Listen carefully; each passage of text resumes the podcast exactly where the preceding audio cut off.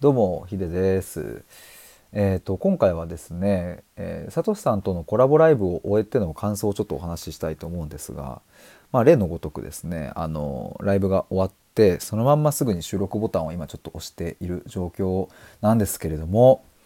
今回9時から始めてもうえっ、と11時夜の、えーになりまして。えー本当に皆さんあの聞いてくださった皆さんありがとうございましたアーカイブで聞いてくださった方もありがとうございますでサトシさんも職場からねあのこんな遅いお時間まで、えー、とコラボをしてくださってありがとうございました。あの今回のコラボライブはですね、えー最初はこう言葉とはみたいな感じで、まあ、最初の入り口としては身体感覚とかっていうところからこう入っていって、まあ、途中本当にいろんなお話をさせてもらってそして最後は孤独感みたいな時計の針の音みたいなところの話になってすごいまた壮大な旅をですね一緒にさせてもらったなっていうふうに思います。なんかその本当にやっぱ毎回思うのは、うん、自分でまさかこんなことになこんなことを話すなんてみたいな、えーこういう流れになるなんてみたいなことでこう話が進んでいってでね今日もあの実際にライブ中にも言いましたけれどもあの人に今まで言ってこなかったこと。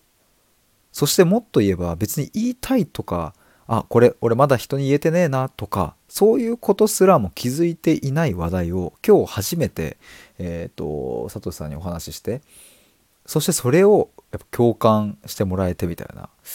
ものすごいそういうのがなんか僕としてはありがたい貴重な経験をさせてもらえるなっもらえてるなって改めて思いました。で身体感覚のお話もやっぱりなんかこう僕の中ではまだまだ捉えきれていない部分をですねすごくこう噛み砕いてお話ししてもらってあそういうことかってなったりとか、まあ、途中でお話ししたえっ、と指示表出と自己表出表出の言葉のお話とか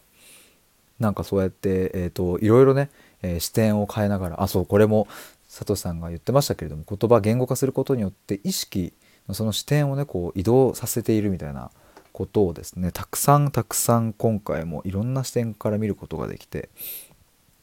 とっても楽しかったなっていうふうに思いますね。なんかあの僕の弟の話を、うん、と今回のライブの冒頭にですね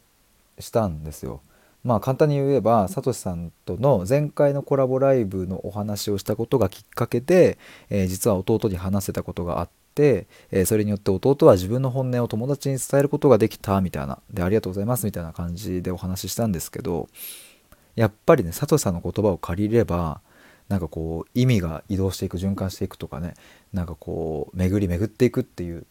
言われてたかな。なんかそういうものとかうんがですねこう対話をしていると、うん、もちろん今回は僕とサトシさん、まあ、そして聞いてくださっている皆さんの中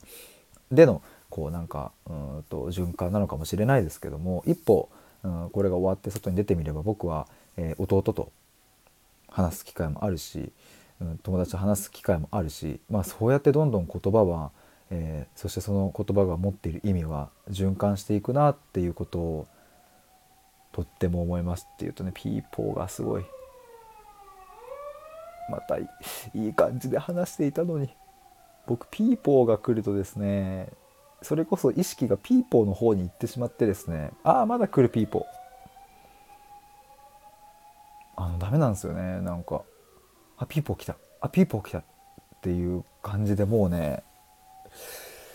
ダメなんですよ。あのピーポーって僕はあの普段からピーポーと言っているわけではございません。そんなあれですよ。あのはい。呼び方ではないですよ。でもね本当なんだっけ何を話していたかも忘れちゃったので、えー、と今回は とっても楽しくお話できましたっていうそこの僕の、えー思いと思いが、うん、この収録で伝わったらいいなというふうに思います。そして改めて、えー、と聞いてくださった皆さんとコメントね本当にありがとうございました。やっぱコメントきっかけで今回もですねいろいろ、うん、お話があのこういろいろこうあのいろんなところにねこう行ったり来たりして